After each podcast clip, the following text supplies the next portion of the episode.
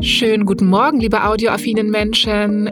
Es ist Wochenende und damit Zeit für FOMO. Was habe ich heute verpasst? Am Samstag, den 10. Juli 2021. Mein Name ist Jasmin Polat und in dieser Samstagsfolge beschäftigen wir uns mit einem Thema, das sowohl in einer bestimmten Branche als auch gesamtgesellschaftlich wichtig ist. Heute geht es um mentale Gesundheit im Profisport. Kurze Triggerwarnung vorab. In dieser Folge sprechen wir unter anderem über Depressionen und Angstzustände. Mentale Gesundheit und der öffentliche Umgang damit sind ja Themen, die uns alle auf die ein oder andere Art betreffen. Wie gehen wir mit Leistungsdruck um? Was sind die eigenen Grenzen? Wie viel Stigma geht immer noch mit einer psychischen Erkrankung einher? All das sind Fragen, die uns als Gesellschaft begleiten sollten. Aber wie ist das eigentlich in Berufen, in denen es besonders starken Performance-Druck gibt? Wie wird mentale Gesundheit da besprochen? In der Entertainment-Branche gibt es ja zum Beispiel den aktuellen Fall um die US-Sängerin Britney Spears, die gerichtlich versucht, gegen die Vormundschaft ihres Vaters vorzugehen. Die Art und Weise, wie Britneys Mental Health von der Öffentlichkeit besprochen wurde und wird, beeinflusst ihr Leben und eventuell sogar den Ausgang dieses Verfahrens. Aber nicht nur da, auch im Profisport wird das Thema gerade immer mehr öffentlich gemacht. Klar, da geht es ja auch permanent um Leistung, Gewinnen, Verlieren. Raum für psychische Problematiken oder Zeichen von vermeintlicher Schwäche scheint es da kaum zu geben. Und genau das wird in einigen prominenten Fällen gerade stark kritisiert. Das hat, finde ich, auch die folgende Story gezeigt, über die ich diese Woche schon hier bei FOMO gesprochen habe. Die US-Sprinterin Shakari Richardson wurde bei einem Drogentest vor den Olympischen Spielen positiv auf THC, also Cannabis, getestet, deswegen einen Monat gesperrt und somit vom Turnier, das am 23. Juli in Tokio beginnt, ausgeschlossen. Die 21-Jährige war eigentlich eine der großen Medaillenhoffnungen im US-Team und auf Social Media zeigten sich viele Stars und Otto-Normalfans empört über die Sperre, zumal die Sprinterin dabei in einem Bundesstaat war, in dem Cannabis legal ist. Richardson hat sich auf Social Media und in Interviews entschuldigt und getwittert, ich bin menschlich. Außerdem hat sie erklärt, dass der kürzliche Tod ihrer Mutter und ihr psychischer Zustand Auslöser dafür waren, dass sie Cannabis konsumiert hat. Und damit sind wir auch schon beim Thema, und ich meine nicht das THC. Der Profisport muss noch einiges aufholen, was den Umgang mit mentaler Gesundheit angeht. Findet auch Richardson. In einem Interview hat sie gesagt, ich habe das Gefühl, Mental Health wird im Profisport sehr ignoriert. Und ich als Athletin weiß, dass es einen direkten Zusammenhang gibt zwischen deiner psychischen Gesundheit und der Möglichkeit, deine körperlichen Ziele zu erreichen. Ich möchte sicherstellen, dass das adressiert und Awareness dafür geschaffen wird. Sie geht jedenfalls mit gutem Beispiel voran. Sie spricht und twittert immer wieder offen über ihre psychischen Probleme und macht aus ihren Depressionen keinen Hehl. Und sie plant sogar noch weiter zu gehen. Nach ihrer aktiven Karriere will Richardson nämlich auch als Sportpsychologin arbeiten. Oh, das ist ein gutes Stichwort. Ähm, Sportpsychologie. Das ist im Prinzip eine Art Mischform aus Teilgebieten der Psychologie und Sportwissenschaft und je nach Bereich kann die Arbeit damit ganz unterschiedlich aussehen. Um das besser zu verstehen, habe ich mal eine Sportpsychologin kontaktiert, einfach weil ich es kann. Renate Eichenberger ist schon seit vielen Jahren in dem Bereich tätig und hat mir netterweise ein paar Sprachis geschickt. Renate, was machen SportpsychologInnen eigentlich? Vielen herzlichen Dank, Jasmin, für diese Frage.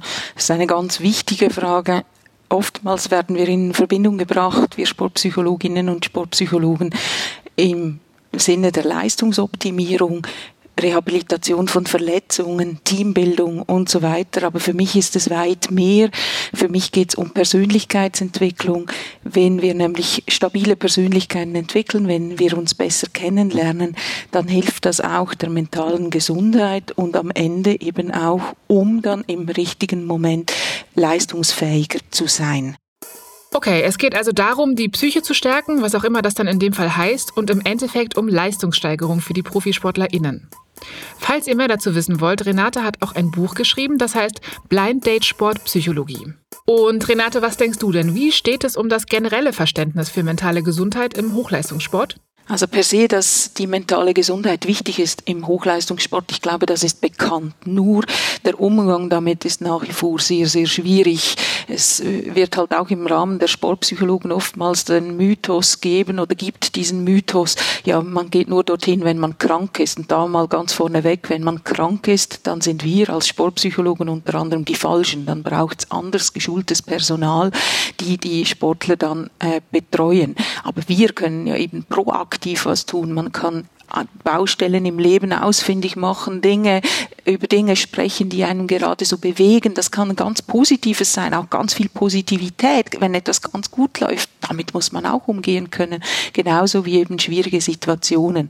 Und da könnte man natürlich noch viel, viel mehr machen. Danke, Renate. Genau, und darauf machen eben immer mehr ProfisportlerInnen aufmerksam. Notfalls ziehen sie neuerdings sogar Konsequenzen. Die japanische Tennisspielerin Naomi Osaka zum Beispiel, die ist vierfache Grand Slam-Siegerin, ein absoluter Tennisstar und hat aus Profisportsicht vor kurzem etwas Revolutionäres gemacht. Sie hat Pressekonferenzen geskippt. Ich erkläre das nochmal kurz. Im Anschluss an Sportevents ne, und Spiele gibt es doch immer diese Pressekonferenzen, in denen alle Fehler bis ins Kleinste nachbesprochen und durchexerziert werden. Das kann triggern, davon berichten SportlerInnen schon länger. Für Osaka war das auf jeden Fall zu viel. Kurz vor Beginn der French Open Turniere in Paris hat sie Ende Mai auf ihrem Instagram-Account mitgeteilt, dass sie keine Interviews geben wird. Das Problem dabei, ProfisportlerInnen sind in der Regel vertraglich verpflichtet, diese Interviews zu geben und Osaka hat dieses Machtverhältnis auf die Probe gestellt. Nach ihrem Erstrundensieg ist sie dann, wie angekündigt, nicht zur Pressekonferenz erschienen und wurde darauf vom Veranstalter mit einer Geldstrafe in Höhe von 15.000 US-Dollar belegt. Die Veranstalter haben außerdem deutlich gemacht, dass sie vor noch härteren Strafen, zum Beispiel einen Ausschluss von der French Open oder auch den gesamten Grand Slam-Turnieren, nicht zurückschrecken, sollte Osaka weitere Pressetermine boykottieren. Dem ist Osaka dann allerdings zuvorgekommen. Sie hat ihre Teilnahme selbst zurückgezogen. In einer Stellungnahme auf Twitter hat sie unter anderem geschrieben, dass sie seit den US Open Turnieren 2018 immer wieder unter Depressionen leide und sich zuletzt sehr verletzlich gefühlt habe. Sie habe starke Angstzustände, vor allem bevor sie mit der Presse spreche, schreibt sie. Und sie sagt, jeder, der mich kennt, weiß, dass ich introvertiert bin. Und jedem, der mich bei Turnieren gesehen hat, wird aufgefallen sein, dass ich oft Kopfhörer trage, weil die mir mit meinen Angstzuständen helfen. Sie sagt, sie habe es für besser gehalten, Self-Care zu praktizieren und die Pressekonferenzen eben zu skippen. Und auch insgesamt wünscht Osaka sich mehr Empathie im Umgang mit AthletInnen. Für diesen eigentlichen Boss-Move hat Osaka zwar eine Geldstrafe, aber von anderen Stars aus der Branche größtenteils Unterstützung erhalten. Unter anderem auch von Tennislegende Venus Williams, die hat auf Instagram geschrieben: So stolz auf dich, kümmere dich um dich und wir sehen dich bald wieder gewinnen. Drei Herz-Emojis. Über Naomi Osaka erscheint nächsten Freitag übrigens auf Netflix auch eine Dokumentation. Kleiner Streaming-Tipp am Rande von mir. Tja, schon krass irgendwie, dass sich internationale Sportstars da so durchkämpfen und für sich selbst einsetzen müssen. Hätte ich jetzt auch nicht so gedacht. Jetzt waren wir ja thematisch auch eher in den USA, aber ich frage mich, wie erlebt das alles eigentlich ein Profisportler in Deutschland? Was für ein Glück, dass ich diese Sendung habe und einfach mal einen kontaktieren kann. Ja, moin. Jakob Heidmann mein Name. Äh, in wenigen Wochen werde ich das zweite Mal bei den Olympischen Spielen an den Start gehen. Werde über 400 Meter und 200 Meter Lagen, 200 Meter Kraul und in der 200 Meter Kraulstaffel an den Start gehen. Moin. Jakob ist 26 Jahre alt und hat zwei Jahre in San Diego trainiert und gelebt. Jakob, was sind denn deiner Erfahrung nach die Unterschiede zwischen Profisport in den USA und Deutschland? in den USA ist natürlich, äh, wenn man da von den Olympischen Spielen zurückkehrt und man hat keine Goldmedaille gewonnen, ist es eine Enttäuschung. Also der Leistungsdruck dort ist schon noch größer als hier in Deutschland. Aber auch hier bei uns gibt es natürlich genug Leistungsdruck, sagt Jakob. Und natürlich, also bei Wettkämpfen, wir sind keine Roboter, wir sind keine Maschinen. Ähm, trotzdem müssen wir in diesen paar Minuten knallhart performen und darauf vorbereitet werden, knallhart zu performen. Da kann man da nicht sagen, ja, aber ich war traurig oder ähm, das ging halt an dem Tag nicht so gut. Da gibt es halt leider keine Ausreden für. Von daher muss man da diesen, äh, diesen Balance schaffen zwischen, ja, ich muss meine Leistung auch, auch mental abrufen können und in diesem Moment knallhart sein, auch zu mir selber. Aber dann wiederum im Alltag auch mal schwache Momente von mir selber zuzulassen. Klingt für mich gar nicht mal so einfach, diese Balance zu finden und zu halten. Das Gute ist, Jakob arbeitet schon seit sieben Jahren mit einem Sportpsychologen zusammen, der ihm dabei und vielen anderen Themen von Aufregung bis Optimierung seines Alltags schon geholfen hat. Jakob, wie erlebst du das? Wie wird mentale Gesundheit in deiner Branche bewertet und besprochen? Meiner Meinung nach hat das Thema mentale Gesundheit mittlerweile einen sehr großen Stellenwert in der Sportwelt bekommen. Gerade die jüngere Generation ist da aufgeklärter als, als noch meine Generation und die, die vor mir. Ich habe bisher noch kein Stigma erlebt. Also ich habe da bisher auch immer offen drüber geredet, dass ich äh, mit meinem Psychologen darüber über gewisse Dinge einfach rede und wurde nie mit Vorurteilen konfrontiert. Das war immer relativ easy, bin da auf Verständnis gestoßen, auch von anderen SportlerInnen. Von daher, das ist äh, ein offenes Thema bei uns. Trotzdem gibt es auch Dinge, die Jakob sich anders wünschen würde. Jakob, sag mal, was denn so? Ich würde mir für den gesamten Profisport eigentlich wünschen, dass, dass mehr der Mensch in den Fokus gerückt wird und, und nicht die, die einfache Performance. Nicht, dass die Performance nicht wichtig ist, sondern also das natürlich ist das, das Wichtigste, wie man beim Wettkampf abschneidet als Sportler. Auch für einen selber. Aber wenn man sich manchmal die mediale Berichterstattung anschaut oder Kommentare im Internet liest, dann vergessen, glaube ich, manche Leute einfach, dass da auch Menschen hinter dieser Performance stehen. Menschen, die diesen Sport nicht machen, weil äh, sie damit viel Geld verdienen können oder viel Aufmerksamkeit bekommen, sondern wir machen das einfach, weil es uns Spaß macht, weil wir das gerne machen und weil es für uns ein, eine Erfüllung unserer Träume ist. Und äh, wenn wir selber nicht gut performen, dann sind wir selber damit nicht zufrieden.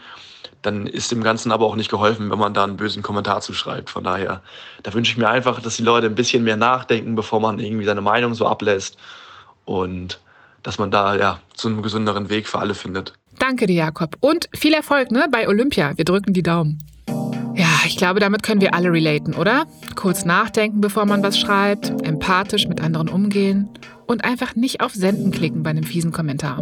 Zusammenfassend lässt sich sagen, es bewegt sich endlich was in der Profisportwelt, auch wenn es an der einen oder anderen Stelle ruhig noch etwas schneller gehen könnte. Aber gut, wir sind alle Menschen mit Talenten für Sport oder andere Dinge und Herausforderungen. Das war's für heute mit FOMO. Leute, das war meine letzte Sendung vor der Sommerpause. Wir hören uns im August wieder. Hier auf Spotify geht es aber noch drei Wochen mit meinen beiden SuperkollegInnen Denna und Don Pablo weiter.